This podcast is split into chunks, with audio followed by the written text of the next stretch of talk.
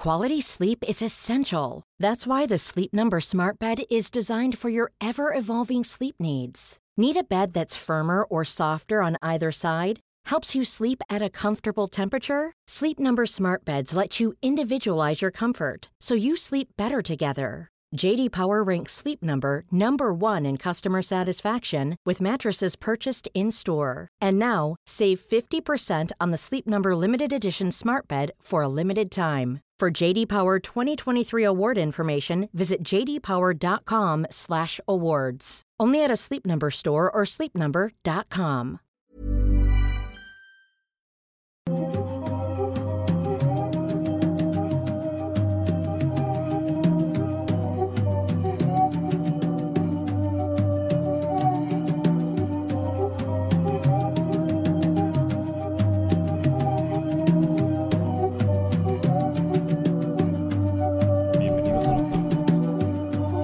Hola, ¿qué tal chicos? ¿Cómo están? Bienvenidos a un episodio más de Noctámbulos Podcast, episodio número 77. Estamos completamente en vivo a través de YouTube, eh, es un sábado más, sábado de Noctámbulos, y me encuentro el día de hoy como cada sábado, o casi cada sábado, porque ya estuvimos fallando varias veces. Sí, Eh, nuestro podcast quincenal. Nuestro podcast mensual, o cada que se nos antoje. No, no, no, no fue por gusto, al rato platicamos de eso al final, les tenemos ahí un Al aviso final hay un avisito. un pequeño aviso y otras cosas, pero estoy como casi cada sábado con mi compañero y amigo, el señor Emanuel Nightcrawler. ¿Cómo estás, Manuel? Hola, pues muy bien, muy bien, gracias. Eh, estamos muy contentos de estar aquí con ustedes otra semana más y pues tenemos temas bastante interesantes. Va a estar muy chido este programa y como ya dijo Kevin, tenemos un aviso para ustedes al final. Pero antes de ese aviso y de los temas y todo, tenemos los avisos de siempre, que es que nos sigan, que nos den follow aquí en Spotify si nos están escuchando en Spotify, que suscriban si están en YouTube, es la primera vez que están aquí y pues si es la primera vez que están aquí y ven nuestro contenido habitual pero nunca habían visto un Octámbulos, pues bienvenidos, denos la oportunidad, yo sé que les va a gustar. También eh, únanse a los grupos Noctámbulos Podcast en Facebook, Los Habitantes de Mundo Creepy también en Facebook y Escuadrón Subnormal, de hecho todo está ahí, todo está en Facebook, en eh, los grupos de Facebook. Bien, eh, no nos patrocina Facebook, pero... No, ni tampoco este amables. genérico nos patrocina. No, pero también agradecer como siempre a Eddie Secker que está aquí con nosotros detrás de cámaras, y la voz que escucharon al inicio de Bienvenidos a Noctámbulos, que ya tenía rato que no decía, pues ahí está, eh, está aquí asegurándose de que todo funcione, de que todo salga bien, así que también le agradecemos a él.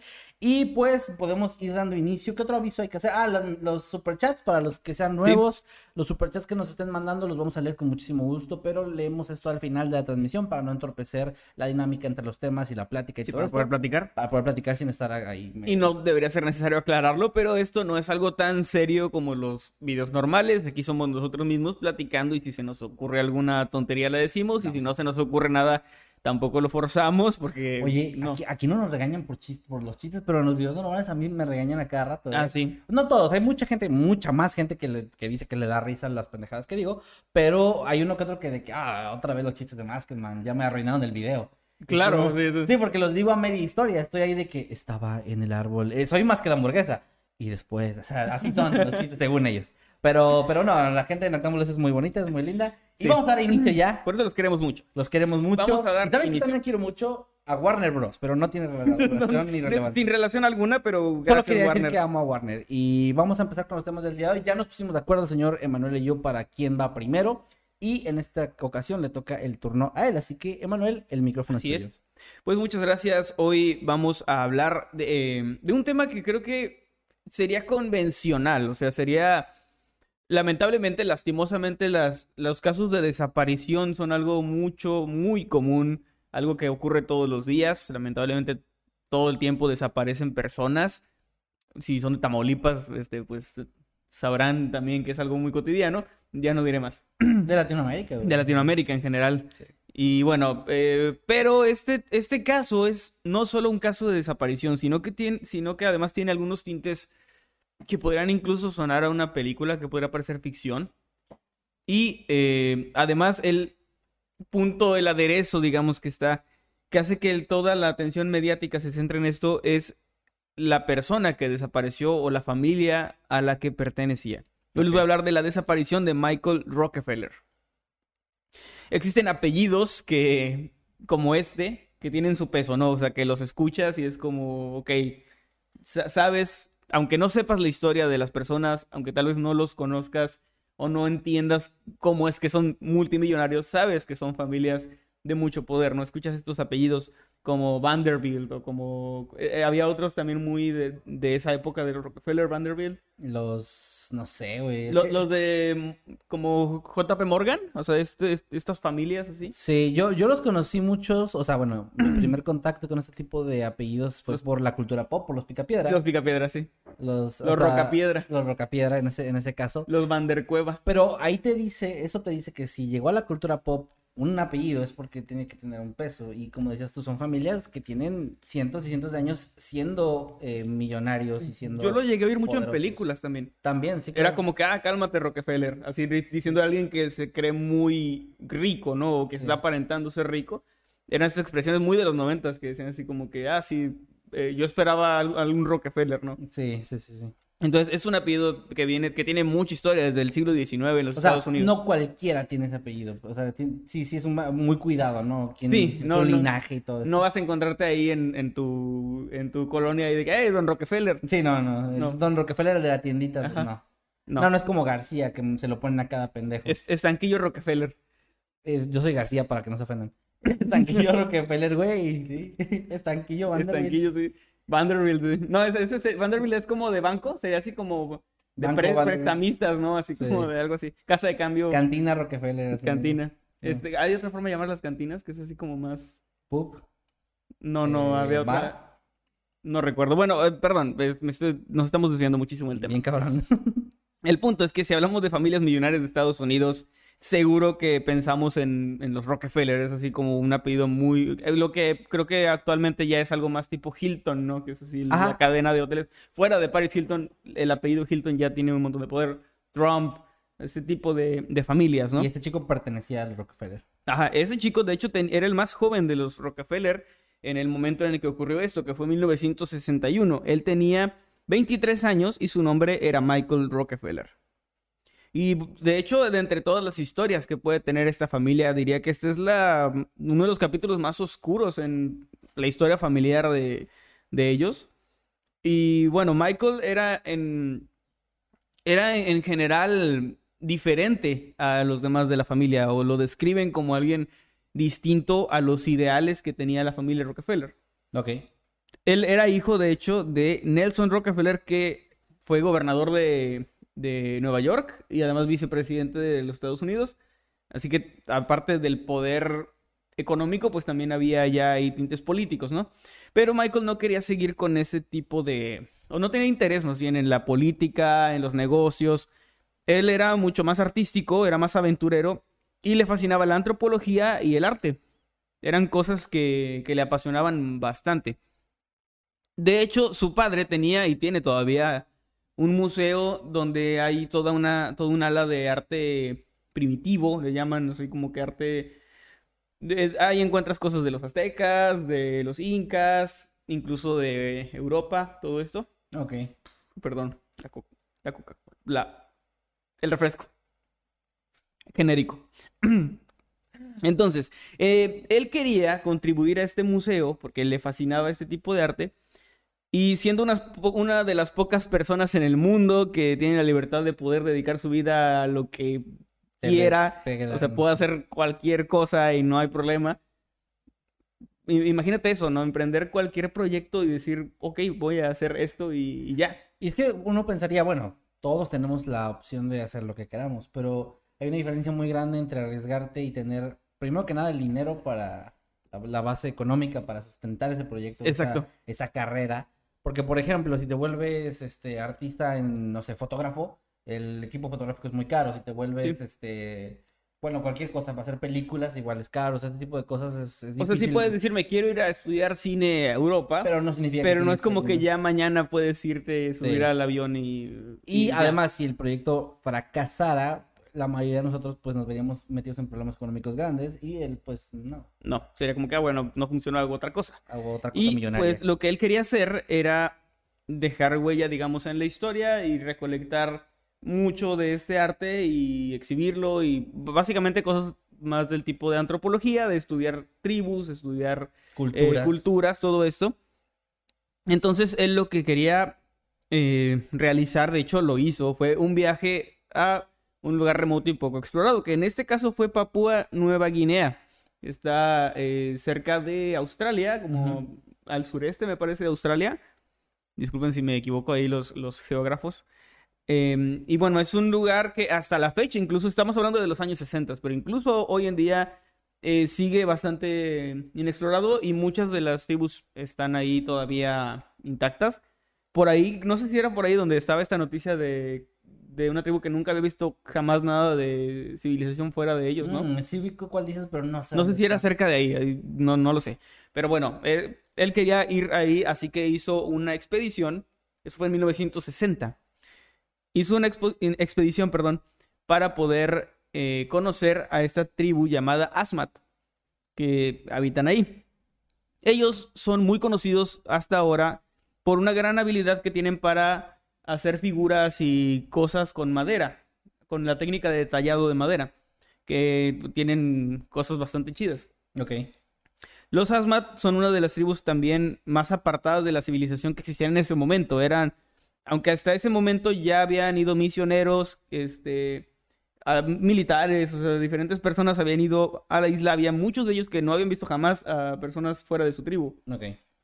Eh, de hecho, ellos todavía entre, entre la población se creía que los hombres blancos eran como entidades fantásticas o sobrenaturales que, que habitaban lejos de sus tierras. Ok. Es algo similar, de hecho me suena muy similar a lo que cuentan de cuando llegan los españoles, ¿no? A Es lo que estaba pensando justamente, sí. Algo así, pero estamos hablando de algo ya del siglo XX. Pasa que eh, cuando Michael y su equipo llegaron a la isla, los nativos los recibieron con bastante amabilidad. De hecho, los dejaron tomar muchas fotografías, las cuales estaré publicando en el grupo de Noctámbulos Podcast para que se unan. Hay un montón de fotografías. De hecho, parece que hay más de 5000 en el museo que tiene su padre. Bueno, que fundó su padre más son bien. muchísimas. Había muchas fotos y documentaron bastantes costumbres y cosas. Y ellos no mostraron ningún tipo de, de resistencia a esto. O sea, no, no, le, no les molestaba. No fueron agresivos, porque también eso tengo entendido que hay tribus Ujú. que sí son agresivas ante cualquier cosa relacionada con tecnología, porque Sí. para ellos es algo desconocido y algo peligroso. Sí, gente que, que dice, ah, no, el 5G y esas cosas. Todavía hay gente que tiene ese tipo de, de cosas, de creencias, de, de- de miedo a la tecnología. Sí, sí, sí. sí.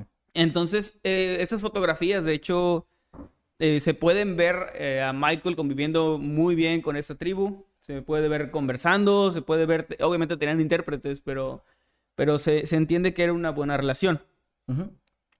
Eh, sin embargo, como dije antes, uno de los objetivos principales de Michael para este viaje era el arte.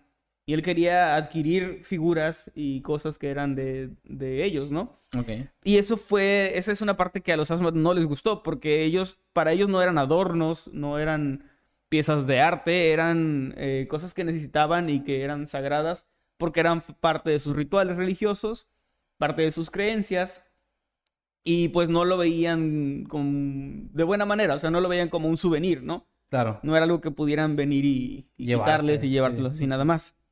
Entonces, Michael y su equipo dejaron la isla hasta donde entiendo sí se llevaron cosas, porque se supone que en el museo sí hay cosas exhibidas de los Asmat. Así que en teoría, supongo que a escondidas o no sé, de- desconozco esa parte de la historia, pero sí se llevaron Algunas objetos. cosas, ok. Y bueno, eh, el muchacho había quedado fascinado con, con los Asmat en general, con sus costumbres. Había, los había estudiado, llevaba un diario donde escribía de las costumbres.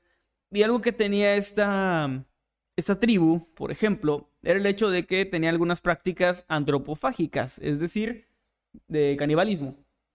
Pero no de manera, o sea, no de que cocinaran a, a la tía ahí cada, todos los días o algo así. O sea, simplemente eran en ciertas ocasiones.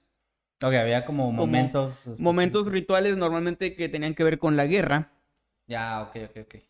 Igual Eh, está cabrón, o sea. Sí, no, no es cualquier cosa, pero comían, por ejemplo, la carne de sus enemigos. mm, eh, o tomaban cabezas como trofeos, todo esto, ¿no? Entonces, Claro. se- seguían teniendo este tipo, porque ellos eran, vivían en una parte de la isla, pero había más tribus, de repente había conflictos entre esas mismas tribus, no eran, digamos, los únicos habitantes de ahí, de todo, de toda la isla. Ok, ok, ok. Todo este interés que él tenía en, en los Asmat y en general de la, la cultura lo llevó a poco después, en 1961, a volver a viajar a esa isla con la intención de saber más de ellos, de, pues, de estudiarlos más y supongo que de llevar un poco más de, de sus objetos, ¿no? Ok. En esta ocasión eh, las cosas eran muy distintas. Llevó un equipo conformado por algunas personas que lo habían acompañado antes y unas personas nuevas. O sea, un equipo más grande. Ajá. De hecho, entre ellos estaba... eh, estaba navegando en una balsa cuando, digamos que un barco grande no puede llegar hasta la orilla de la playa. Siempre se quedan donde hay suficiente profundidad y luego en balsas comienzan a avanzar hacia la playa. Sí, sí, sí. Él en esta balsa iba junto a un antropólogo estadounidense y durante este transcurso eran alrededor de unos 20 kilómetros lo que tenían que recorrer en balsa por la altitud del agua. Había una tormenta muy fuerte que los hizo, bueno, más, más que una tormenta era como un temporal, o sea, como que en ese momento empezó a llover y había mucho viento y eso. Entonces, esto los hizo volcar de la balsa y quedar aferrados a ella. Se quedaron así como a- a- tocándola así tipo Jack y... ¿Cómo se llamaba la morra? Rose. Rose. Eh, pero en este caso, el Michael, este chico, le dijo al antropólogo que intentaría nadar hasta la orilla y se alejó nadando para tratar de llegar. Faltaban Como- varios kilómetros. de- Como Otto, sí. ¿Y ¿Cómo qué Y- dice? ¿Qué dice cómo se va? Al menos dejar un nuevo cuerpo. No, no, pero antes un eso- bello cuerpo. Viva Zeppelin. Antes de eso, cuando se lo está llevando, ¿qué onda? ¿Qué onda? Y dice, ¿qué onda? Y se lo lleva la... O sea, así me imaginé, perdón. a. Bueno, así se fue Michael. Porque nunca más lo volvieron a ver, de hecho. No Ahí mames. desapareció, sí. No mames, ¿en serio? Ajá. Wow. Sí. Michael nadó, bueno, lo vieron alejarse, lo vio alejarse este, este tipo, el, el antropólogo, hacia la orilla tratando de nadar, pero no lo volvieron a ver nunca. De hecho, él, el que lo acompañaba, fue rescatado al día siguiente. De hecho, si Michael se hubiera quedado ahí, eh, pues lo hubieran rescatado también, probablemente. Entonces, no, pues sí, no habría corrido peligro, pero bueno, desapareció. En cualquier otra circunstancia, probablemente se quedaría como un bueno, desapareció, ya ni modo, pero estamos hablando de un Rockefeller. Así que lógicamente la familia no escatimó en gastos a la hora de realizar la búsqueda del más joven de los herederos. Se gastaron muchísimo dinero en labores de búsqueda y rescate. Se habla de helicópteros, aviones, buques, de todo andaba ahí rondando. Ok. sí, Andaba el doctor Manhattan ahí este, Sí, eh, volando gente. Entonces había, realmente gastaron mucho, mucho dinero, pero no lograron encontrar su cuerpo, Ni indicios. ni indicios de nada. O sea, Wow. realmente no, fue como, pues sí, pues como si se le hubiera tragado el mar en este caso. De hecho, nueve días después de su desaparición, las esperanzas de encontrarlo con vida, pues ya se habían desvanecido prácticamente. Ya era más una labor de rescate de, cuerpo, ¿no? Y para 1964, ya tres años después, fue declarado oficialmente como muerto. Y la causa de su muerte se atribuyó al ahogamiento. Eso fue, eh, de acuerdo a las autoridades, dijeron, bueno, se alejó nadando, no llegó y murió y su cuerpo pues quedó en algún lugar, ¿no? En el mar. Sí. Era, es lo más lógico y es lo que todo el mundo pensaba o pensaría. Bueno, no todo el mundo. Al final, el- digamos que la vida de Rockefeller, del joven Rockefeller, no duró mucho. Pasó a la historia de una manera en la que no le gustaría haber pasado. Y durante todo este tiempo, desde ese momento hasta ahora, más de 50 años, muchísimas cosas se empezaron a especular entre la gente y la prensa debido precisamente a que es una figura pues de una de una familia importante, una figura un tanto mediática y la manera tan misteriosa en la que desapareció. Así que aquí van algunas hipótesis que se manejaban, que la gente decía que era lo que le había pasado. ¿Cuál es la hipótesis más común cuando muere alguien famoso? Eh, que se escondió y... La primerita es que se fingió su- Fingió su muerte para escapar de su familia y del peso que llevaba a ser un Rockefeller. Sí. decían- algunos decían- millonario. y- Sí, algunos decían que vivía con la tribu porque habían reportado supuestos avistamientos de un hombre blanco formando parte, digamos, de- del grupo de, de la tribu. Ok, eso está interesante. Hay personas que decían haber visto un hombre blanco y así, pero esto fue desestimado. De hecho, se, se dice que eran solo rumores y la gente que vive ahí cerca decía que no, que realmente nunca habían visto a alguien conviviendo tal cual como un nativo más. No. Porque pues sí iba, iba gente blanca, pero más a tomarse fotos de que, ay, mira, estoy aquí. Toqué un niño Ajá, indígena. toque un niño indígena, pero no, no para estar Para como parte sí. de la tribu, no. En ese tiempo, ¿cuál era la- la- el equivalente a subir una foto a Instagram con un niño? de Ir a robar arte para el museo de tu papá y tomar, tomar cuatro mil fotos. No, no, no sé, no cuatro sé. mil fotos. No Sí. sé cuál sería lo, lo Que, que no hagan eso, o sea, no, no vean a alguien, un niño que está pidiendo dinero en la calle y se una foto con él, no mames. Había, bueno, había otra, es, una- es un muy buen consejo. Y había otra hipótesis que me encantó. Este es cierto, o sea, no es cierto, sino que es cierto que existe la hipótesis Ah, que dejó su vida, o sea, fingió su muerte para iniciar una nueva vida y una carrera en la actuación bajo el nombre de Tom Hanks. ¿Qué?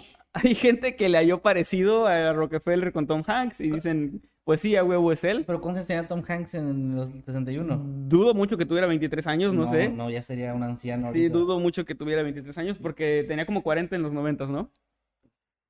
Sí, güey, o sea, sí nació como en los 60, 50, pues no sé. Ajá. no. ¿Podemos, ¿Puedes investigar? A ver, ¿en qué año, en qué año nació Tom Hanks? La Porque Rockefeller para- nació en 1938. Ok. No, no, entonces no, ni de pedo, o sea, no. No, no. Tom Hanks nació en el 56. Ujú. O sea que tenía 6 años cuando pasó esto. Sí, 5, 5 o 6 años. Bueno, voy a pasar, ahí en, ahí en. Octámbulos, dentro de las imágenes, voy a ponerles un artículo y un, y enlace donde hay, donde dice ahí, nuevo orden mundial. Y dice, este, a huevo, Nuevo a orden, huevo. nuevo orden mundial news. Y ahí viene toda la hipótesis de Tom Hanks, que es, no, no pierdan su tiempo leyéndola, solo ríanse con el encabezado. Ok. Ese es mi consejo. Y bueno, para 1969, un periodista llamado Milt Mach- Machlin, creo que así se pronuncia, viajó a Nueva Guinea, eh, ahí donde, donde él desapareció, para investigar precisamente la desaparición de, de este chico. Ok. Era, era tal cual para eso. ¿En qué año fue eso? En el 69. Ok, 7 años. Ya han pasado, sí, ya han pasado 7, siete 8 años. Fue en el 61, ¿verdad? Cuando se perdió. 61. Ok. Entonces él llegó, se entrevistó con varias personas y estuvo ahí conviviendo con la tribu y concluyó que había evidencias circunstanciales que sustentaban la idea de que sí había llegado a la isla y había sido asesinado por los nativos. Al parecer había como conversaciones entre los nativos así de, oye, no vayas a decirle del hombre blanco que matamos, ¿eh? Entonces, eh, ahí había como que evidencia, digamos, circunstancial. O sea, no era tal cual ya algo concluyente, pero al parecer sí. Y es que lo que pasa es que había un conflicto en ese momento, de hecho. Precisamente en el momento en el que él, estaba arribando a la isla, desde tiempo atrás ya había conflictos, porque esas tribus, como dije, se peleaban con otras. Y había, hubo una etapa de bastante violencia. Había líderes de, tribus peleando con otros. Y la, e- en este momento, Nueva Guinea le Papúa Nueva Guinea le, le concernía, digamos, o era parte de los neerlandeses, o los, eh, ¿sería holandeses? Creo que sí. Sí, no- Sí, ¿verdad? Bueno, de, de Holanda. Entonces, los holandeses, los oficiales holandeses, habían intervenido para tratar de, de calmar este conflicto, pero habían disparado a, a las tribus y habían matado a algunos de ellos. Entonces, Se generó como que en este este momento problema. ellos estaban con represalias porque tenían también esta ley como de ojo por ojo, de que ellos creían que cuando les arrebataban a un miembro de su tribu, ellos tenían que arrebatar uh, eh, la vida de, de un enemigo para que fuera como un equilibrio, o sea, más que una venganza, como un equilibrio. Eh, es como una venganza con, Pues sí. con pretexto, pero sí. Pero bueno, eh, era como para darle un toque místico religioso. Pero Como diría sí. Morty, es como una venganza con pasos extra. Exacto. Y bueno, a- a- había esta teoría, ¿no? De que, de que probablemente al ver que era un hombre blanco y todo eso lo hubieran confundido con un oficial holandés Y lo vean. y pues lo hayan matado por, por ese, por esa razón. Hay un libro llamado eh, Rocky Goes West o Rocky va hacia el oeste. Desconozco si tiene que ver con Rocky de la película Rocky. Pero bueno, eh, en este libro se habla sobre este caso y se dice que la madre de Rockefeller, de Michael Rockefeller, contrató a un investigador privado para ir a Nueva Guinea y tratar de resolver el misterio. Y que el investigador le habría presentado tres cráneos, como los que están aquí. Ay, Tres cráneos de que supuestamente los nativos le habrían se los habrían dado y le hubieran dicho, le habían dicho, perdón, estos son los tres únicos hombres blancos a los que hemos matado. Concluyendo el investigador que uno de esos, pues tenía Podía que ser el de, el de Michael Rockefeller. wow. Pero, pero qué abiertos, ¿no? Como, ah, claro. Ah, sí. eh, Mi amor, este, el, el cráneo del blanco, sí. No, del blanco. Muy bien. Y así ya y te lo dan, ¿no? No, del, del estúpido blanco. No es que había uno Ah. que le apodaban ahí el blanco, pero era por otras razones, entonces no, no Y era no el mismo. estaba muerto. Y no estaba ¿cómo lo iba a matar. No, espera. Bueno, entonces, esta historia es como... un- El, el escritor asegura que es cierta, pero nunca fue confirmada, o sea, ni por la familia, ni nadie. Ok. Entonces, eh, quedó así como que medio... En, en, pues en supuestos y conjeturas, ¿no? Es un tipo de evidencia. que es un tipo de evidencia. Muchísimo tiempo después, en 2014, el escritor Carl Hoffman, que también eh, investigó y viajó hasta allá y todo, en un libro de un título bastante corto llamado Cosecha Salvaje, una historia de caníbales, colonialismo y la trágica búsqueda de arte primitivo por parte de Michael Rockefeller, O por sus siglas. por sus siglas.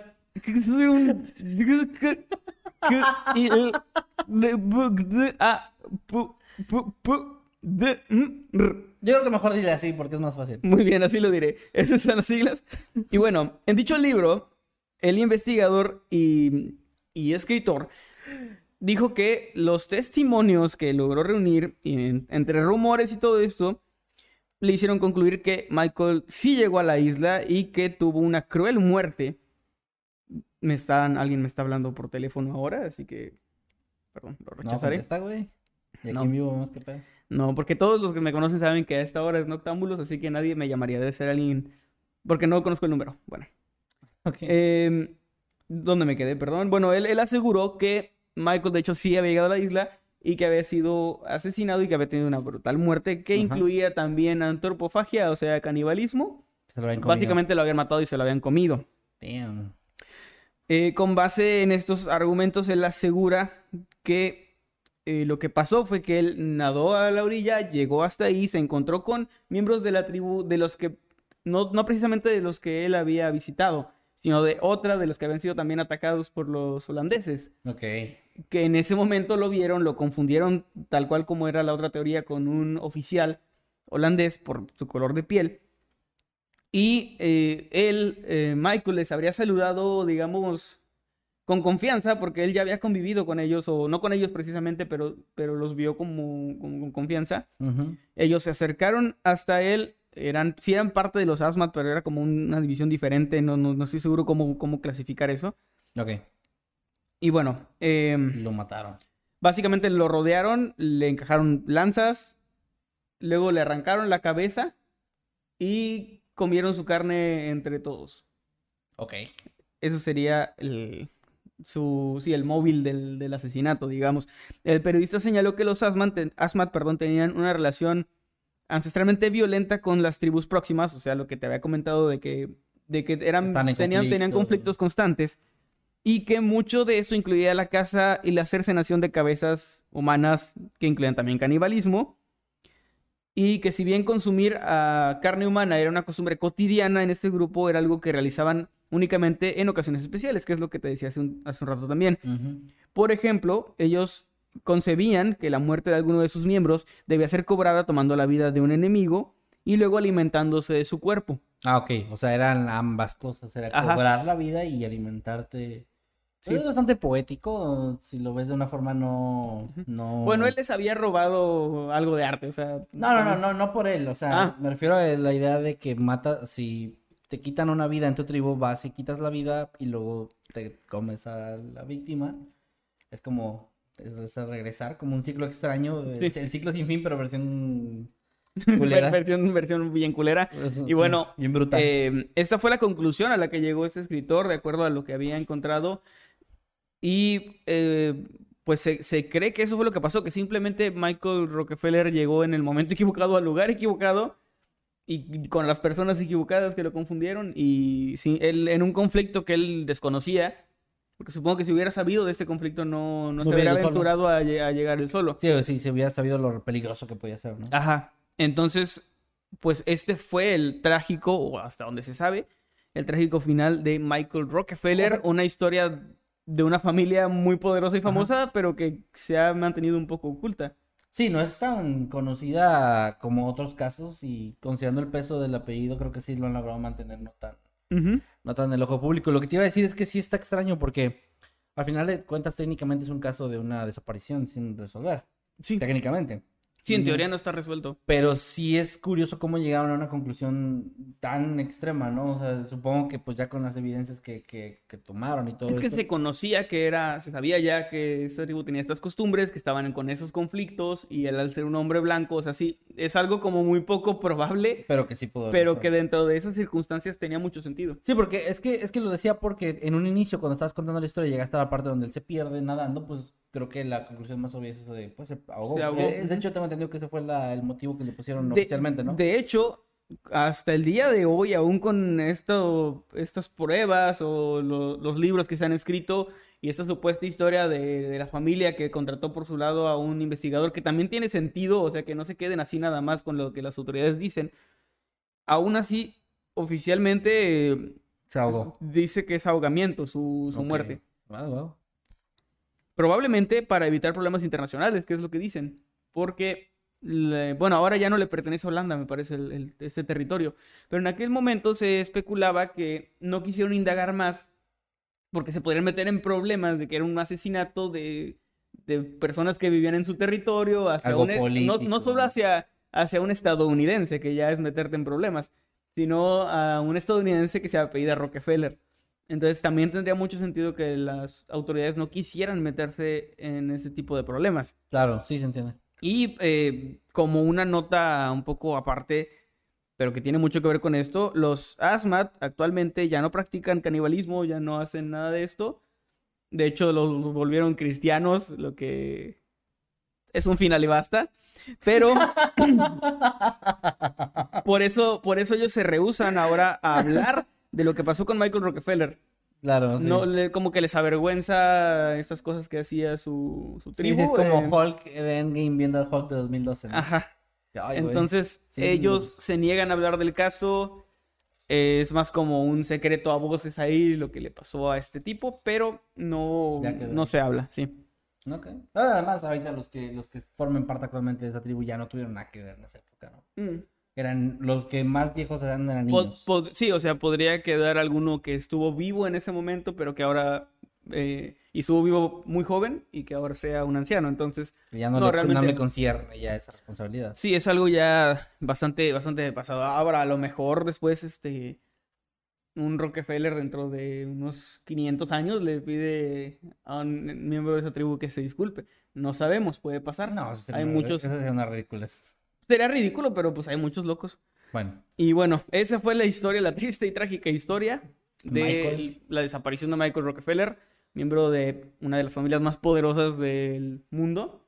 Y que pues por su hambre de aventura, realmente es algo que le respeto bastante. O sea, era como, quería salir un poco de ese molde de los negocios y porque él pudo haberse quedado en su oficina como, sí, o sea, viviendo de, de lujos y todo el tiempo. con un pero él- trabajo seguro y todo esto. Sí, pero él quería explorar el mundo, quería conocer, quería tratar de, no sé, de hacer algo, ¿no? Entonces eso se lo respeto bastante, pero pues precisamente eso lo llevó a ese final. Fíjate, acabas de decir ahorita que vas a subir terminando el, el programa al grupo de Noctámbulos Dos Imágenes. Hay una en particular que es como la más famosa del caso, Sí. que yo la he visto en algunos lugares, que es donde él está en medio de la tribu y está sonriendo, se ve feliz, la- la- los miembros de la tribu se ven como, a- como que Es la que están- está de miniatura incluso en... Ah, es la que está en miniatura de este, de este capítulo, que están, se ven como que están conviviendo bien con él. Y la historia que manejaban en, lugares donde la cortaban muchísimo, era que después de eso que están haciendo ahí, ese como ritual, lo habían asesinado. Era como la historia que se manejaba Ok. por ahí. Es una historia obviamente alterada y pues, o sea, para empezar te asegura una cosa que O sea, no- sí, pero no. Sí fue, que- sí fue después de eso, pero no justo en ese momento. No, y, aparte, no, decía que era como, como que él sin saber en esa foto estaba formando parte de una Ah, tribu y ya lo iban a matar. O sea, como que fue justo en el momento, ¿no? Y es como esa desinformación que pues, internet tiene y sabemos que tiene. Entonces, qué chido que yo, por ejemplo, conocí esta mini historia, no sabía lo que estás contando ahorita y qué chido, me gustó, está, está interesante y me gusta porque pues queda como un misterio además. Está muy, Muy bueno. bien. Muy buen Pues, la verdad. Muy, muchas muy gracias. Hay que la gente nos comente qué opinan o qué teorías tienen o por O- cuál creo que no sé si lo mencionamos a través de Twitter con el hashtag. Noctámbulos Podcast. Sí, va a ser eso.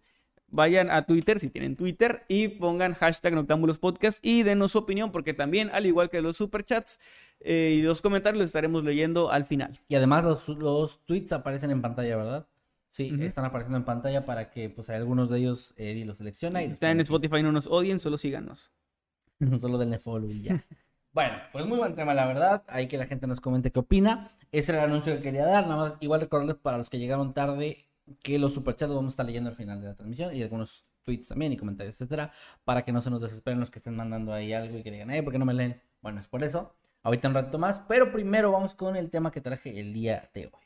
Y el tema que traje el día de hoy es algo que es algo que yo no conocía, es un caso que es yo creo que ni siquiera hay muchos lugares en internet donde esté en un idioma que no sea el, el de donde sucedió, que en este caso es el japonés, el, creo que es japonés.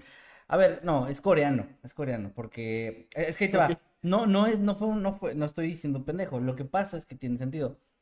Esta historia ocurrió en, en 1930 en una Corea que estaba ocupada por Japón. Ah, bueno, ok. Por eso digo que no sé realmente qué, de qué lado se maneja más, pero creo que es coreano. Eh, bueno, les decía, ocurrió en 1930, específicamente empieza en el 29 de abril, cuando el caso se da a conocer, y es el caso de un chico de 16 años de edad llamado Park Chang-soo.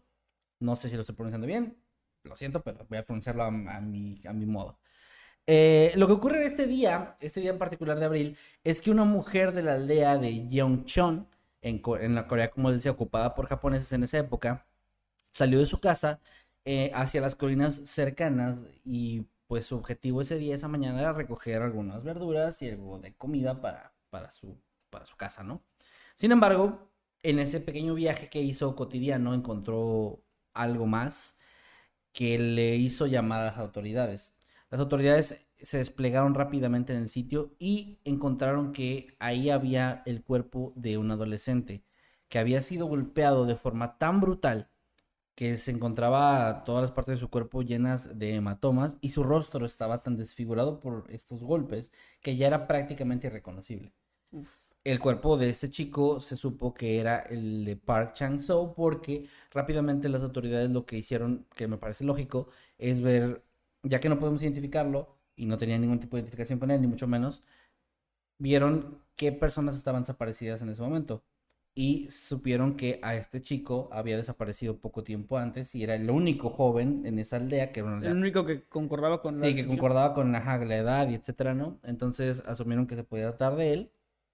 Y bueno, antes de llegar a la parte de qué hicieron, les voy a escribir un poco de lo que estaba ahí. Lo encontraron en el suelo junto a una toalla pequeña y una, un armazón en forma de A. Esto es un poco confuso les voy a explicar cómo es porque también tuve que investigar un poquito. Un armazón es de madera, es una, una especie de, pues sí, como de, mochila, por decirlo así, que se colgaban y que tenía pues esta particular forma como de A con, las, con la parte de abajo como en agarradera y ahí cargaban cosas que, que iban recolectando. Era como algo que usaban los campesinos y esta gente que se dedicaba a esto, ¿no? Él se dedicaba a algo similar. Una especie de mochila de madera. Algo similar, o sea, igual hay una imagen que voy a poner en el grupo también de que es este tipo de armazón, que es muy extraño y pues es más como de esa cultura. Realmente si no son, si no están muy familiarizados con la cultura, se les va a hacer rarísimo, pero bueno.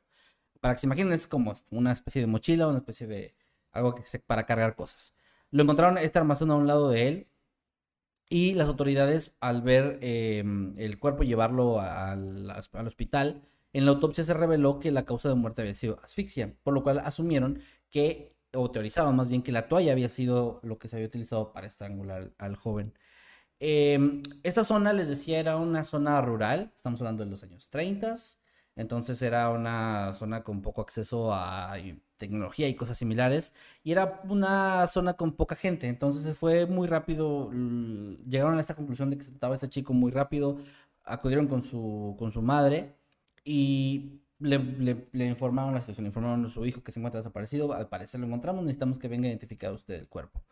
La señora fue y ahí encontró pues a este joven y lo, lo identificó rápidamente como, como su hijo. Dijo un detalle muy importante para el caso que es, si es él, pero su ropa no la reconozco, pero estoy segura que es él. Es todo, ¿no? O ok.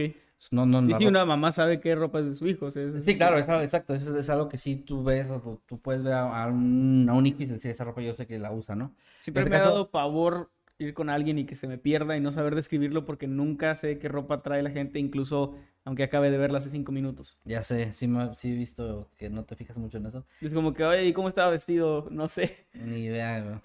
¿Cuál es su tono de piel? No sé. ¿Su, su sexo? No sé. No, yo, yo solo veo personas, amigo. Yo solo veo amor.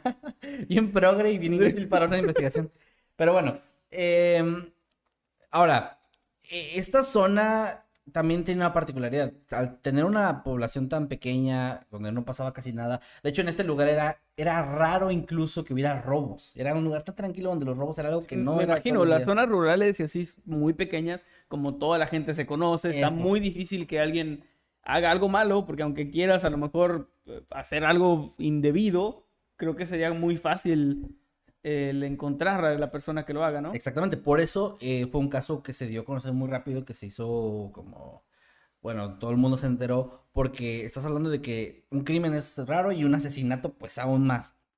Entonces ahora parecía que la policía ya había encontrado, había identificado el, el joven, a Park Sang-soo, le dieron eh, la ropa de, de- que traía puesta, se la entregaron a la madre. No se sabe qué hizo con ella, pero se sabe que se perdió y esto se sabe por algo que es... Pues que- para limpiar ahí, ¿no? Este, el- como para la de madera de los zapatos, Pues no sé, no sé, no sé para qué lo usó la señora, pero se lo quedó. para poner encima de las cosas así de la, la tele, este, ¿cómo se Lo, lo, lo cosió así. Así como, ¿cómo se llama eso?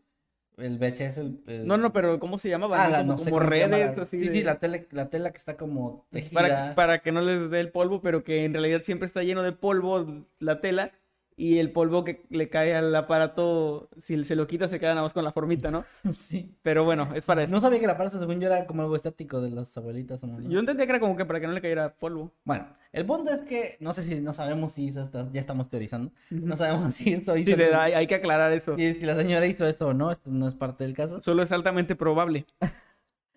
Bueno, el punto es que el, el chico había desaparecido tan solo tres días antes de- del, del día que se encontró el cuerpo, el 26 de abril, el cuerpo se encontró el 29. Entonces también esto coincidía bastante porque era como, ok, tiene poco tiempo. El cuerpo en la autopsia también se supo que había, había muerto poco antes, o sea, tenía un- tan solo unos días, pero tenía el tiempo suficiente como para que ya estuviera un poco... En había entrado en descomposición y ya fuera tan bien difícil reconocerlo. También por eso fue un poco extraño que la, la señora tan, tan rápido y tan Mm. fácil dijera, sí, sí, es mi hijo. Eso que dices es importante porque fueron tres días lo que estuvo desaparecido y yo pensé que si llevaba meses desaparecido tendría sentido que tuviera otra ropa porque pudiera haberla encontrado o que algo le hubiera pasado a la que tenía antes y tuviera que comprar o conseguir o Sí. robar alguna, algún cambio de ropa. Pero si llevaba muy pocos días es raro y, y sí me parece raro también que la señora lo haya reconocido Sí, sí, si sí, su es- rostro estaba irreconocible. Exacto, que dijera tan fácilmente que sí era, ¿no? Ahora, también hay que tomar en cuenta que tal vez la circunstancia era, era lo que puede ayudar a que ella creyera que sí era porque todo cuadraba. Era un, un- un adolescente que desapareció, se encuentra el cuerpo de un adolescente en el mismo marco La, de tiempo. esta eh, armazón que tenía, ¿era suya también o no? Eso no se, no se sabe, no, al menos no se menciona en el caso. Si, tuvo alguna relevancia. Porque a lo mejor la mamá sabía que él tenía esto. Que... Es que parece que era uno de esos artefactos que se usaban de forma común. Pues, es como si alguien trajera una mochila, es- no es raro, ¿no? Pero bueno, ahora les voy a platicar un poquito de Park Chan-soo y del día que desapareció, porque hay información al respecto. Él trabajaba como jornalero en una posada local. Había estado desaparecido, como les decía, desde el 26 de abril y la mañana de ese mismo día, el posadero Ko Ok-dan y otro trabajador llamado Cho Ki-yun habían sido vistos, bueno, Ko Ok-dan es mujer, perdón, y Cho Ki-yun fueron vistos golpeando a este chico a Park, a go- a golpeándolo, molestándolo, y, o sea, había varios testigos que los habían visto que, estaban como haciéndole algo. Y desde ese momento, desde esa mañana, los- la, fue la última vez que se le vio. Entonces, obviamente, las autoridades rápidamente acudieron con estos dos chicos eh, y fue- los arrestaron de inmediato y los empezaron a interrogar. Ko, la chica, negó las acusaciones por completo, pero después de dos días de interrogatorio, ella admitió el, bueno, ella no, Cho admitió el asesinato y ella simplemente se mantuvo firme, pero ya no, ya no estaba como negándolo al 100%, ¿no? Esto fue desde un inicio extraño porque ahí se teoriza o se tiene la, se tenía la idea de que habían sido interrogados de una manera, pues, un tanto brutal, que era bastante conocido en la época porque las autoridades eran japonesas y no trataban muy bien a la gente local. Entonces, incluso se tenía la idea de que se- la policía era temida por los, por la gente del, Sí. del pueblo. Era algo que incluso también se teoriza que es- Imagínate eso, o sea, no confiar en la policía y que te hagan confesar a golpes o algo así. Ha de estar culero. No sé en qué lugares pueda pasar. Eh, No, es que fueron los 30, güey. Ya, Pues sí, no, esas cosas ya, ya, ya no pasan. ya no pasan. Pero bueno, el punto es que también se teoriza un poco que tal vez la madre no creía que realmente era su hijo, pero no quiso llevarle la contraria a las autoridades por este mismo miedo, porque realmente por lo que veo y por lo que pude investigar, sí se le tenían una las autoridades, como que eran Claro. temidos. Ahora, eh, lo que se decía y la razón por la que estaban vinculando a, a Ko y a Cho, que eran los, otros jóvenes, es que Ko era una posadera que era la segunda esposa de un hombre rico llamado Han Baek Won, que vivía en una aldea aledaña.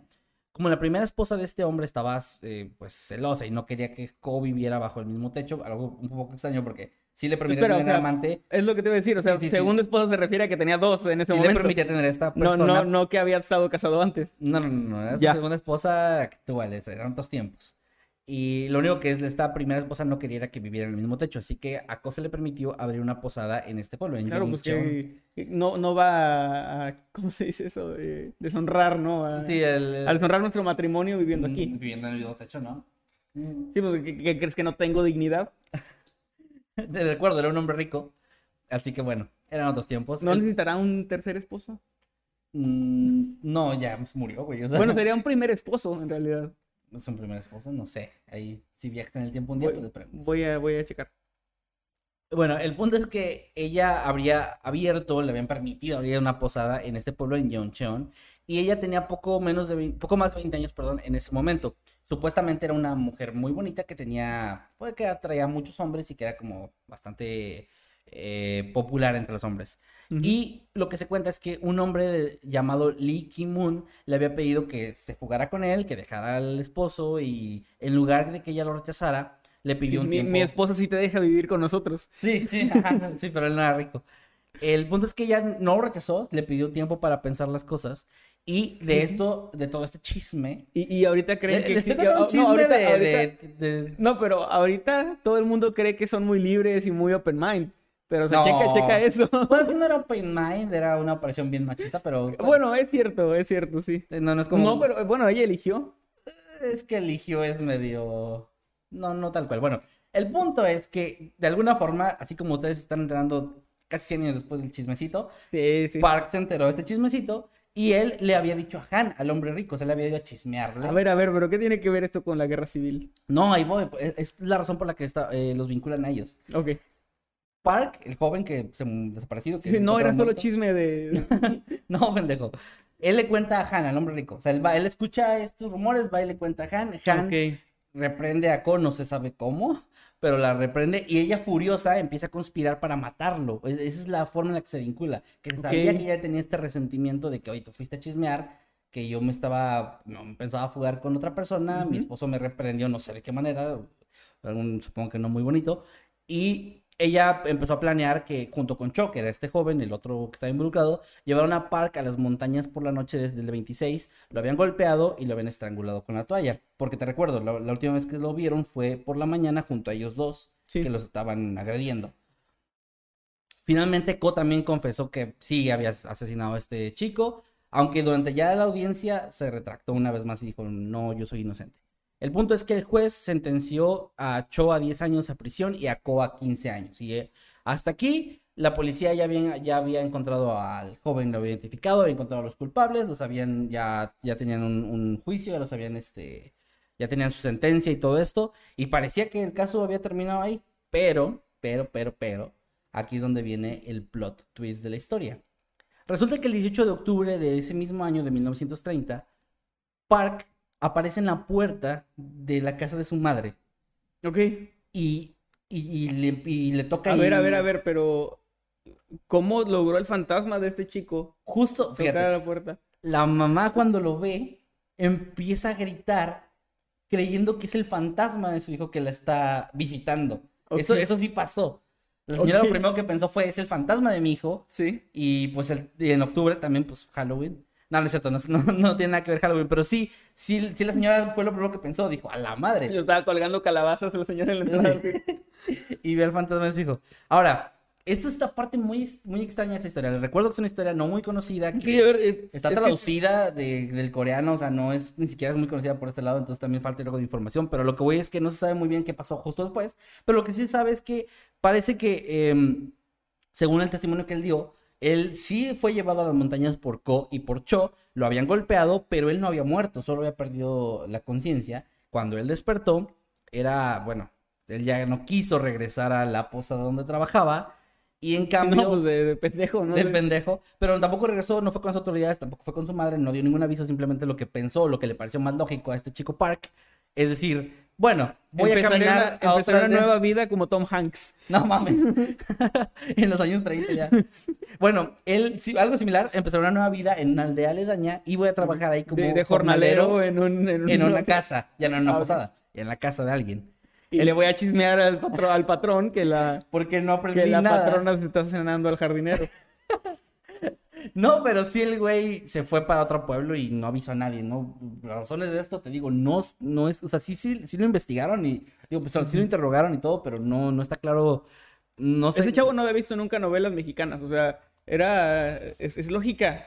Tú sabes cosas de los patrones, Sí, de, de los patrones ricos, vas a quedar en coma o vas a ser la madre de la protagonista. Y vas a perder la Y memoria. vas a perder la memoria, sí. Bueno, el punto es que este chico pues, simplemente se fue, entonces, eh, al menos ahí hay la parte positiva para la familia de él, es que pues está vivo, ¿no? No le pasó nada. Ah, ahora ya hay una incógnita más grande y más culera que es, y entonces, ¿quién era quien estaba enterrado en... No, no debimos condenar a muerte a esos cinco jóvenes. Afortunadamente no pasó eso, o sea, no los condenaron a muerte. Lo que pasó fue que los fiscales eh, comenzaron a, bueno, ahí empezó un pequeño juego de echarle la culpa al otro. La fiscalía señaló a la policía de que habían hecho un No, no trabajo... hubiera, no hubiera dicho nada el vato, así de, de que estoy vivo. Se había quedado muerto, bueno, muerto.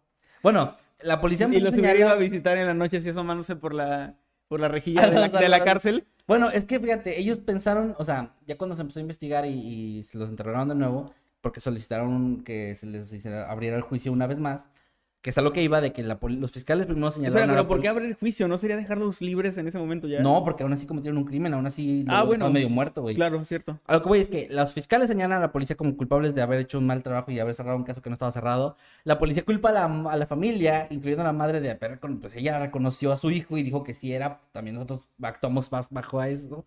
Y la madre culpaba también a las autoridades de que, oigan, Al hijo. pero... a- Al hijo Pues de- que este güey para que anda de chismoso también. escapa. Pero bueno, ahora, eh, cuando este tipo llega a la aldea de nuevo y, se, y los que estaban ya encarcelados con 15 y 10 años de prisión piden que se abra el juicio de nuevo, se hizo un, básicamente un desmadre donde se empezó a, a ver si se necesitaba, si no se necesitaba, porque al final habían cometido un crimen, como te decía, y al final, pues sí se, se hizo de nuevo el juicio y sí los dejaron en libertad. No sé realmente si hubo alguna reprenda adicional porque ya no lo mencionan en, la- en la información de aquí. Supongo que hubo alguna especie de castigo, no sé si algo similar a una especie de trabajo comunitario o algo. Lo que sí es que ellos solicitaban una especie de compensación económica por haberlos eh, acusado injustamente de un asesinato. Pero ahí fue donde se dijo justo lo que te iba a decir, que ellos sí confesaron eh, haber asesinado a este chico por presión de la policía. Bueno, y por porque tal vez creían que sí lo habían matado, ¿no? Pero también principalmente porque al final lo dejaron inconsciente, entonces ellos no sabían si el tipo se había muerto ahí, ¿no? Entonces era como que una con otra y al final las autoridades decidieron dejarlos en libertad, pero no compensarlos de ninguna manera, que ya era como pizzas aprovechados, ¿no? Ya querían dinero y no, no, no habían estado en la cárcel más que unos meses. Entonces los dejaron en libertad, ya el caso se cerró de esta forma, pero ahora quedó esa incógnita más grande aún de que, a ver, no había, les recuerdo, no había ni en esa aldea ni en aldeas aledañas reportes de otros jóvenes desaparecidos en ese tiempo. El chico que encontraron muerto sí era un joven, sí había muerto por las mismas fechas, y entonces no se explica, no hay respuesta de quién ¿Quién era, era? Ajá. de dónde proviene, cómo llegó ahí, por qué había esta coincidencia, y también hay gente que teoriza o hace esta hipótesis de que tal vez Koi Cho, ya al haber hecho esto con, con Park, habían hecho tal vez eso con alguien más. Tal vez habían ya realizado este tipo de acciones porque la zona era muy similar a donde él se había quedado ahí inconsciente. Y sí los trataron como en, en estas hipótesis, trataron de vincularlos de nuevo como que "Oye, está muy sospechoso, puede que hayan sido ellos mismos. Y en este caso a Park no lo lograron matar, pero pudieron matar a otra persona. Y Sí, simplemente claro. dijeron, ay, bueno, pues el que encontraron fue pues Park, ¿no? Pero pues no había pruebas, esto de nuevo son conjeturas, son solo teorías. Entonces ellos quedaron en libertad. Park se convirtió en una especie de... de este, Jornalero. No, no, no, jornalero ya era. Se convirtió en una especie de, de, de celebridad local, o sea, se volvió muy popular entre la gente por el caso, porque era como que el chico que, pues, alguna vez que no se murió. Y siempre no. Y aunque la investigación del cuerpo sí se realizó, sí, sí continuó, pues nunca llegó a nada y no se sabe ya más información de qué, qué se encontró, qué no se encontró. Es raro se quedó que- como un misterio. O sea, que ninguna familia dijera, tal vez es mi hijo, que desapareció, o sea, no. Ahora, fue un caso que se supo por lo que dices, ¿no? Sí, sí, fue algo, conocido en la época y en la zona, sí. En el momento, sí. Hay algo muy importante. Al inicio dije y comentaba justo eso de que era una Corea ocupada por japoneses. Había conflictos bélicos en esa época, no me voy a meter en esa parte de la historia, pero sí se sabe que había estos problemas que había mucho conflicto entre una, una cultura y otra y que los en Corea en ese tiempo estaban muy oprimidos por, por el pueblo japonés. Y ahí también la teoría se va por un lado de que a lo mejor era algo más relacionado a las autoridades japonesas que a...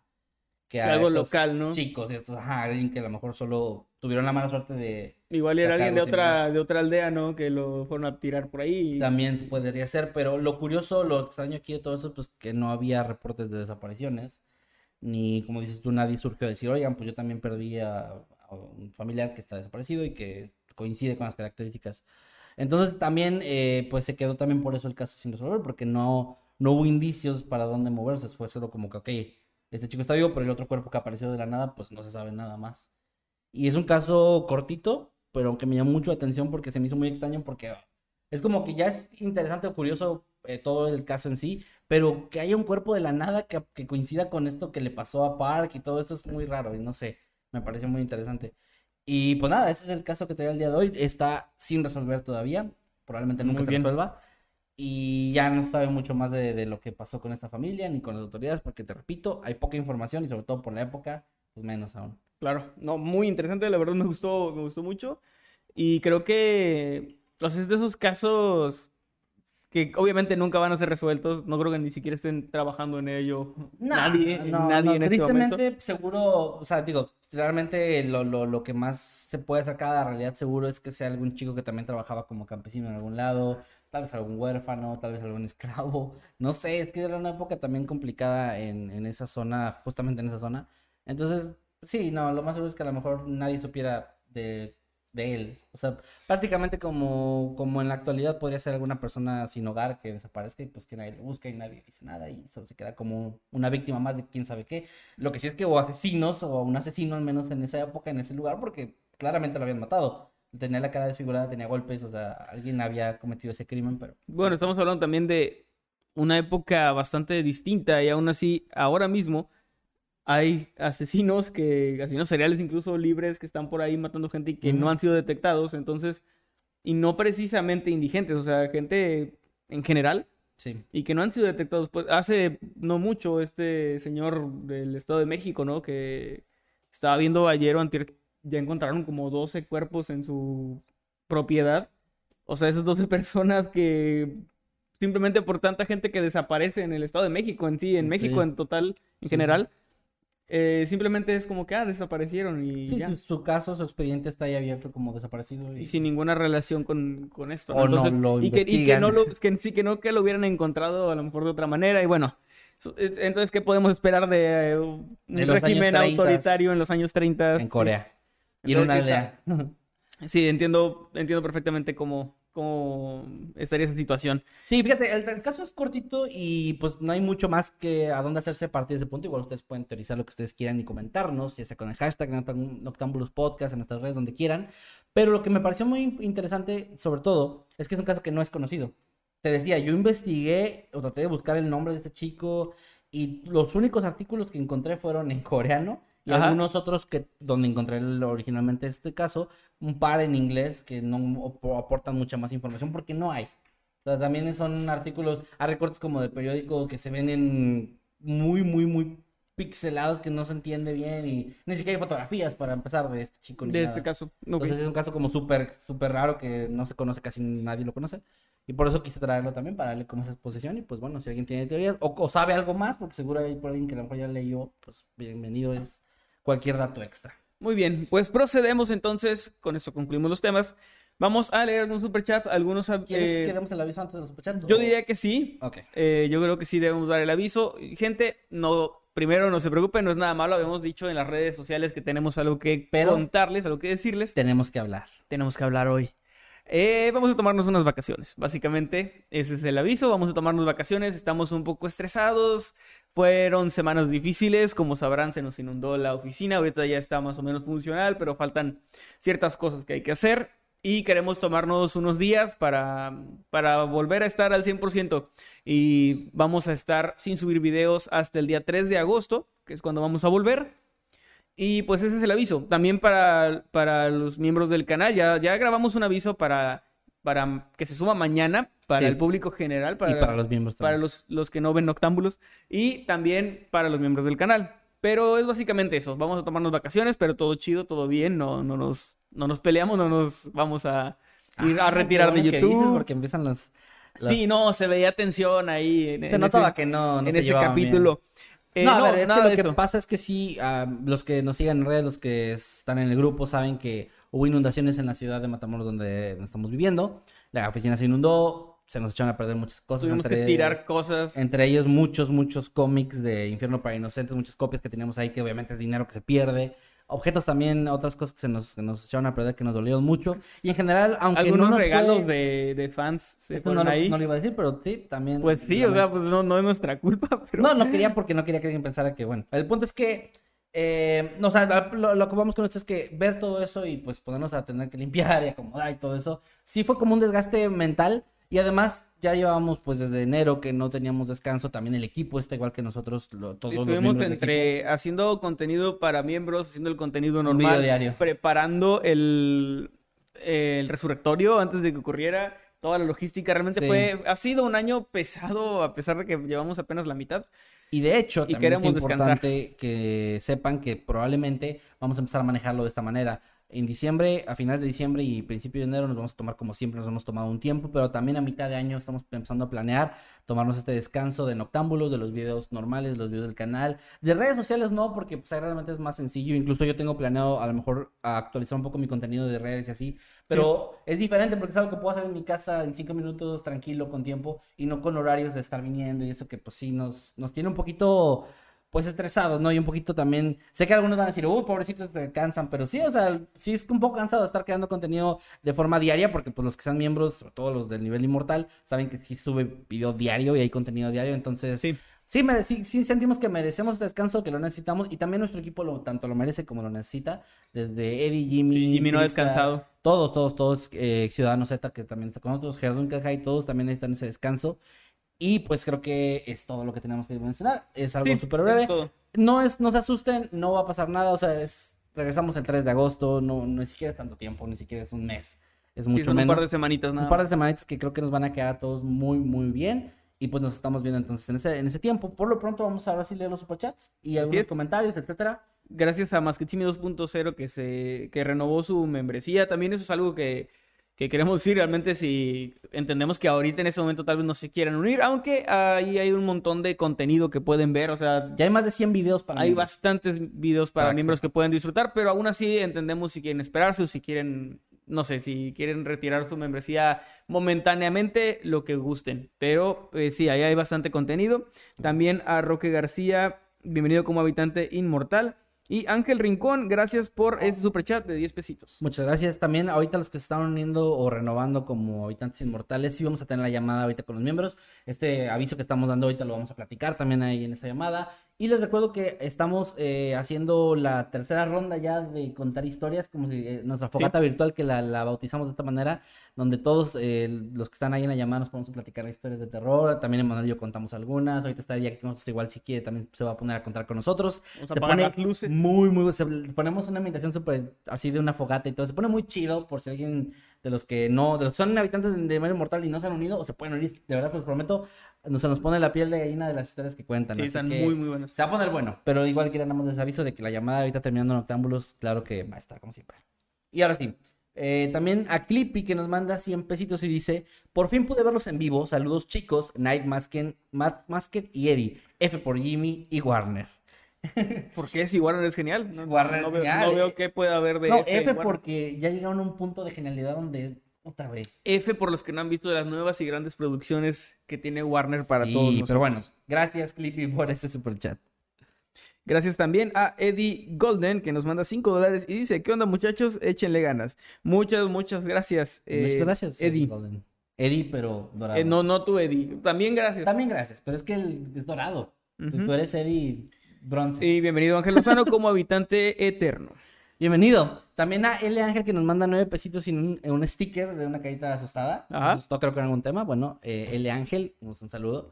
Y también a Pau BDA que nos mandó 20 pesitos y dice, saludos desde Michoacán chicos, los TQM, Hugo, corazoncito. Gracias. Pau, un saludo y un abrazo también para ti. También a Suriel García, un saludo, nos manda 12 pesitos y no nos dice nada, pero tiene ahí una imagen como de un gatito. Ujú. un, un Michi que les dicen. A mí no me gusta decirles así, pero... a es mí tampoco. Me gusta que digan lomito a los perros. O sea, a mí tampoco, pero pues, parece mira, ya Ok. somos boomers, Me güey. pasa, me pasa como... es- No, pero yo he sido boomer toda la vida. Sí, por. Porque es el, el mismo pedo de los dinosaurios. Ah, No, no me gusta. Entonces, como, como can- canino. Un No, pelino. perro. Ah, pues, Su nombre es perro. ok. No, su nombre es Michi. Su raza o su especie es perro. Sí, me refiero al nombre de su, de su especie. Pero si se llama Michi. ¿El nombre que le ponen es Michi? Pues si le pusieran así oficialmente, les digo así. No, no, no. Si yo tengo un gato. Ajá, y le yo- pones y Michi. yo y su nombre es Michi. Ah, pues le, le digo tu gato. ok. Ya nos, ya nos tardamos mucho en eso, pero bueno. Uriel Hernández Santiago, muchas gracias, nos manda 14 pesitos y Por eso un diamante. ¿Por eso qué? Por eso dicen que hay tensión entre nosotros. Sí, ¿verdad? Uriel, gracias por ese super chat. También tu tío Pancho, tu tío Pancho, nos mandó Gracias, 20 tío. pesitos y dice: Hola, saludos desde Tijuana, gran programa y un. eh, no sabe que anda Night que fan Gems". al tío, el tío. El tío Pancho anda en todo el país. Saludos, tío Pancho, que esté muy bien. Ya no sé que a mi tía. Saludos también a Gacha Diamond, que nos manda 20 pesitos y dice, hola, aquí les dejo para los tacos. Y muchos Uf, tacos. Gracias. Uno, dos, tres, cuatro, cinco, seis, siete, ocho tacos. Nos tocan de a dos y sobran dos. Muy bien. Bueno, eh, gracias. Para, para Eddie. No, no, de a dos estaba incluyendo a Eddie. Ah, yo pensé que eran Dos, tuyo cuatro, y que le vas a dar las obras a Eddie como No, siempre. dos, cuatro, seis. Ah, como siempre, qué chingados. Bueno, la gallina fantasma sin cejas, bienvenido como habitante inmortal. La gallina fantasma sin cejas, qué buen nombre. Muy buen Eh, nombre. pues bienvenido, ojalá que te la pases bien. Hay mucho contenido que puedes ver y te esperamos en la llamada terminando este programa. JL Casillas, muchas gracias por los 10 pesitos del super chat y le damos la bienvenida a Marisela Lozano Tavares como habitante inmortal. Muy bien, bienvenidos. Y también a la cuenta regresiva de Noctámbulos como habitante infernal. Ahí, ahí Muy buena. spamea los emojis que hay. Y pues bienvenidos. Y aprovecho también para a dar, eh, a- para leer el superchat de Analí Castillo que nos mandó 20 pesitos y dice, hola chicos, saludos a todos por aquí, buen fin y una carita como mandando un besito para todos. Pues un saludo Analí, que estés muy bien. Y sí, buen fin de semana para todos chicos, para que la estén pasando bien. Muy buen, buen fin de semana. Saludos a Historias del Noctámbulo, que nos manda, perdón, porque se acaba de unir como habitante infernal. Y también a Daniel Morales, que se unió igualmente como habitante infernal. Excelente. También acá a Mr. James, James KL Prime, que nos mandó 10 pesitos, no nos agregó nada, pero gracias, un saludo. Y también a un Chem en la México, que nos mandó 11 pesitos y tampoco nos agregó nada, pero igual un saludo para ti. Gracias, Uciel Reynoso, que nos manda 50 pesitos. Dice, ya terminé de escuchar todos los noctámbulos en Spotify. Ahora no sé qué hacer con mi vida. Pues aquí hay uno nuevo, que tal vez ya lo oíste en vivo, pero igual puedes oírlo en Spotify en unas horas.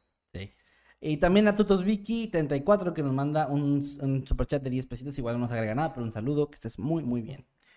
Y gracias Trinidad Alemán por unirte como habitante infernal. Muchas gracias también a Maricela Lozano Tavares, o Tavares, es Tavares, ¿verdad? Porque no Tavares. tenía acento. Sí. Y nos, que nos manda, perdón, 10 dólares. Muchas, gracias. muchas gracias. Muchísimas gracias. También acá Cristian Arturo nos mandó 20 pesos y dice, excelente podcast, saludos desde Irapuato. ¿Irapuato GT o qué es? Guanajuato. Guanajuato. Ujú. Irapuato, Guanajuato. Irapuato, Guanajuato, claro. Saludos, que estés muy bien, Cristian. Saludos hasta allá. Perdón, es que no, no, no, no me sé bien la abreviatura. Gracias también a Oscar Pimentel que nos manda 100 pesos y dice, quiero un cariñoso saludo de Eddie, un corazón azul. Abrazo, muchachones. A ver, Eddie. Venga, Eddie. Ay, qué coincidencia, hay un micrófono enfrente de Eddie. Ah, buah, buah. Está la cámara también, por si quieres ponerla. No. Ah, bueno. Un saludo para Oscar y un abrazo también. Gracias. Ahí está. Eh, también a Trinidad Alemán que nos mandó 19 pesitos. No nos agregó nada, pero gracias, un abrazo y que estés muy bien. Y aprovecho una vez para leer el de Naomuru 1 Abelino que nos manda 20 pesitos. Y dice, qué bueno que se tomen más vacaciones y un emoji con corazoncitos. Muchas gracias. Gracias. Gracias por su comprensión. De verdad, chicos, lo apreciamos como no tienen ni idea. Gracias también a Shanat Camarillo que nos manda 10 dólares. Muchas, muchas gracias. Y también a Magad Vázquez que nos manda 5 PN que siempre olvido qué, eh, eh, qué es. Ok. Eh, que Shanat Camarillo también nos manda otros 5 dólares, me parece que son. Y nos pone hashtag Warner Rules. Y Claro que sí. aclara- uh. Y sí, claro que Warner Rules. Y nos aclara, es que el primer superchat se me fue sin mensaje. Ah, muy Pero, bien. Bueno, muchas gracias, muchas gracias, de verdad. Los frijoles que Jimmy no se comió, muchas gracias, nos manda 50 pesitos. Dice, saludos chicos, llegué tarde hoy, los veré mientras ceno algo. Como es costumbre, les dejo palas agüitas. Felices vacaciones a todos y pásenlas Ah, muchas súper. gracias. Y Ojalá también- pudiéramos salir de vacaciones. Pero Estaría pues, muy no chido, pero no se puede. Vamos a hacer vacaciones en casa. Pero bueno, estar encerrados. descanso, Y descanso. igualmente Mac, Macgad Vázquez, que se acaba de unir como habitante inmortal. Muchas gracias. Ok, ¿ese fue el último, Eddie? Sí. Ok, es el último. Muchas gracias, chicos, por todo su apoyo. Y sobre todo gracias porque, sí, de verdad, por su comprensión, porque pues sabemos que están acostumbrados a ver contenido, en especial los miembros, muy, muy, muy seguido en el Básicamente canal. todos los días, sí. todos los días, pero eh, gracias de verdad porque sí es algo que, o sea, el apoyo que nos dan es bastante, bastante fuerte y nos, nos impulsa también a regresar igual con muchas ganas. Quiero, no quiero spoilear nada, no lo voy a spoilear, pero sí quiero decir que vamos a regresar fuerte. Sí. Vamos a regresar con Va estar chido. cositas que no se esperan, cosas que nos han estado pidiendo y no habíamos hecho. Tenemos por ahí varias cositas nuevas que, que no, no estoy emocionado hasta por el regreso, pero pues ahorita por lo pronto un descanso antes que nada, ¿no? ¿Y quieres leer algunos comentarios ahí en el chat o tweets? Eh, a ver, me meto los del chat. Yo voy a leer tweets entonces. Muy bien, Daniel Araujo dice saludos desde el norte de México, en Mexicali, Baja California. Los amo, me uniría, pero soy pobre, los amo otra vez. Muy bien. Eh, no, pues no te preocupes, Daniela, con el apoyo es más que suficiente. Y un abrazo hasta Mexicali. Acá Takihiko26 nos dice en Twitter, chicos, me gusta su contenido, podrían saludar a Creepy Baby Chloe, por favor, los quiero mucho. Claro que sí. Hashtag Noctambulos Podcast. A Creepy Baby Chloe, un saludo, un abrazo, que estés muy, muy, muy bien. Y pues nada, gracias por nuestro Sa- contenido. Saludos desde aquí, desde Mundo Creepy, desde Noctámbulos, para ti, Creepy Baby Chloe. Creepy Baby Chloe. Sí, o Creepy Chloe. Baby Chloe. Saludos. Saludos, un abrazo. También dice, uy, quieto, algo fuerte viene. dice PL, perdón. no Ah, se va a poner chido, les va a gustar. Se va a poner muy chido, la verdad que sí. Y dice que ya streamean en OnlyFans, dicen. Dice Maca Nada más Eddie tiene. Se, Celaya. Celaya, sí. Y sí, solo Eddie tiene OnlyFans, nosotros Arroba no tenemos. o, diagonal. ¿Cómo es arroba o diagonal? ¿Cómo es el, el OnlyFans, Eddie?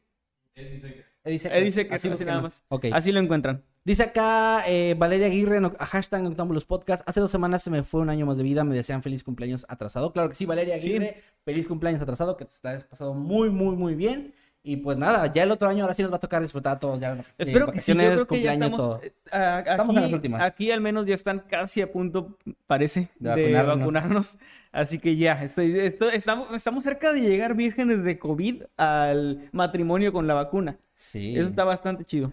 Pero bueno, Valeria, un abrazo, que te la hayas pasado muy chido y que estés muy, muy bien. Acá también dice Isabel Monroy, hashtag Noctamos los podcasts. Hubieran vendido los cómics, cómics como edición especial, yo sí lo compraba. Fíjense, hubo gente que nos mandó Sí, hubo gente que nos dijo, pero no. Pero ahí les va porque no. Les recuerdo que es agua de, de, sí, es agua de lluvia, pero también cuando se inunda es agua que está estancada, agua que viene de las cloacas. Y créanme, cuando entramos a la oficina... había, enfermedades ahí. Sí, cuando entramos a la oficina y vimos cómo estaba, nos dimos cuenta que era agua sucia. Entonces esos cómics se mojaron no, no precisamente se mojaron de agua Estaban normal. pegajosos, horribles. Eh, sí, eh, fue, fue horrible. son, entonces- son ilegibles, o sea, muchos no se podían ni siquiera separar porque Sí, eran lo una, vimos en nuestras historias. sí, eran una sola masa de papel mojado. No, así que por no. esa razón no lo haríamos nunca porque los respetamos y los queremos mucho. Y también por la obra en sí, que es algo que nos gusta mucho y no, no sé. Hubiera, o sea, sí, sí entiendo por qué lo dicen, pero, y agradezco porque muchos lo decían por apoyo, pero no lo haríamos porque es agua, pues básicamente de cloaca y no. Pero, No. pero un, gracias, un, un saludo. Nuestra ambición tiene límites. Sí, mira, yo pensaba que no tenía, pero ya me di cuenta que sí. Dice Octavio Martínez Hernández, ¿en qué suscripción puedo ver los 100 videos? Eh, pues es en, en nivel inmortal, que es la más alta, ahí hay un O sea, ahí montón está de el acceso a todos, um, el acceso a todos los videos de todos los demás niveles, pero desde Habitante Eterno ya tienes acceso a uno, también en Habitante Onírico tienes acceso ya, o sea, cada nivel, eh, desde el Habitante, solo el Habitante Infernal no, pero de ahí en fuera todos tienen acceso a uno por semana, y si eres Habitante Inmortal, pues tienes ac- acceso a todos los A videos, todos, ¿no? sí. Son tres videos por semana para membresías y pues sí, ahí si te unes a eso puedes ver todo el contenido y el, el catálogo que tenemos ahí, que les digo, empezamos en septiembre y han sido tres por semana, saquen la cuenta, son más de 100 videos ya. Black Panda dice cómics edición enfermedades. Eh, Sí, imagínate que le man- mandamos el cómic a alguien así, se enfermen o algo. Tifoidea. Y de- nos versión demandan, ¿no? tifoidea. Sí, ¿no? Dice acá Víctor Carmen Miguel, hashtag Noctámbulos Podcast. Por fin puedo verlos en vivo otra vez. Muy buenos temas los de hoy. Y agregar por último el apellido Ricón, que también es muy conocido y familia de Varo. Claro, sí es cierto, es los Ricón. Los Ricón.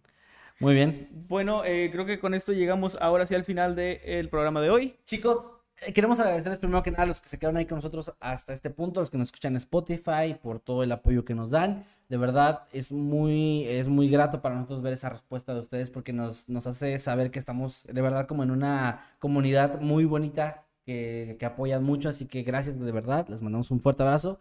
Y pues nada, les deseamos que se la pasen muy bien. Sabemos que mucha gente está de vacaciones justamente, por Sí. escuela o por otras razones. Entonces disfruten, sabemos que el COVID ahí sigue, pero bueno. Hay que tratar de pasarla chida, hay que tratar de, de disfrutar Y como podamos. pues traten de salir lo menos posible, en serio, cuídense mucho. Ya estamos casi, casi a punto de librar esto. Solo Ya. aguanten un poquito más. Sí, nos ya la- aguantamos más de un año, la recta aguanten final. un poquito. Ya es la recta final. Entonces, pues nada, cuídense.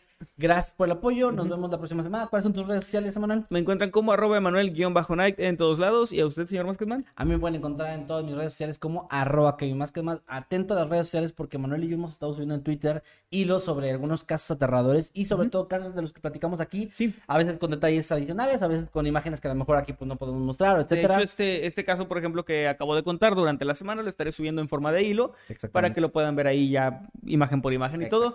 Y pues sí, era eso. Era eso. Eddie, ¿cuáles son tus redes sociales para que la gente te pueda seguir por, por allá? Estoy en todas las redes sociales como arroba Eddie Secker. Si es que se me entendió, es que tengo un chicle. Los quiero. Muy bien. Ahí Muy está bien, Eddie Secker en todos lados. Chicos, nos vemos el 3 de agosto para nuevo video y el sábado después de ese 3 de agosto, que creo que es un martes, el siguiente sábado a eso, nos vemos en un Octámbulos podcast más. Y pues nada, algo más Muy que bien. agregar? Pues nada, cuídense mucho. Ya luego habrá besos de tres y todo ese rollo. Adiós. Nos vemos, cuídense. Bye.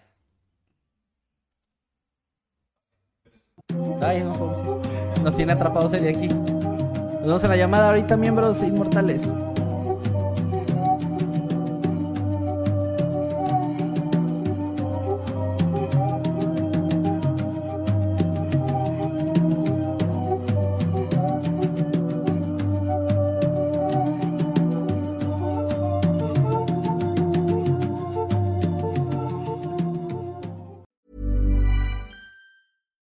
Hi, I'm Daniel, founder of Pretty Litter. Cats and cat owners deserve better than any old fashioned litter. That's why I teamed up with scientists and veterinarians to create Pretty Litter. Its innovative crystal formula has superior odor control and weighs up to 80% less than clay litter.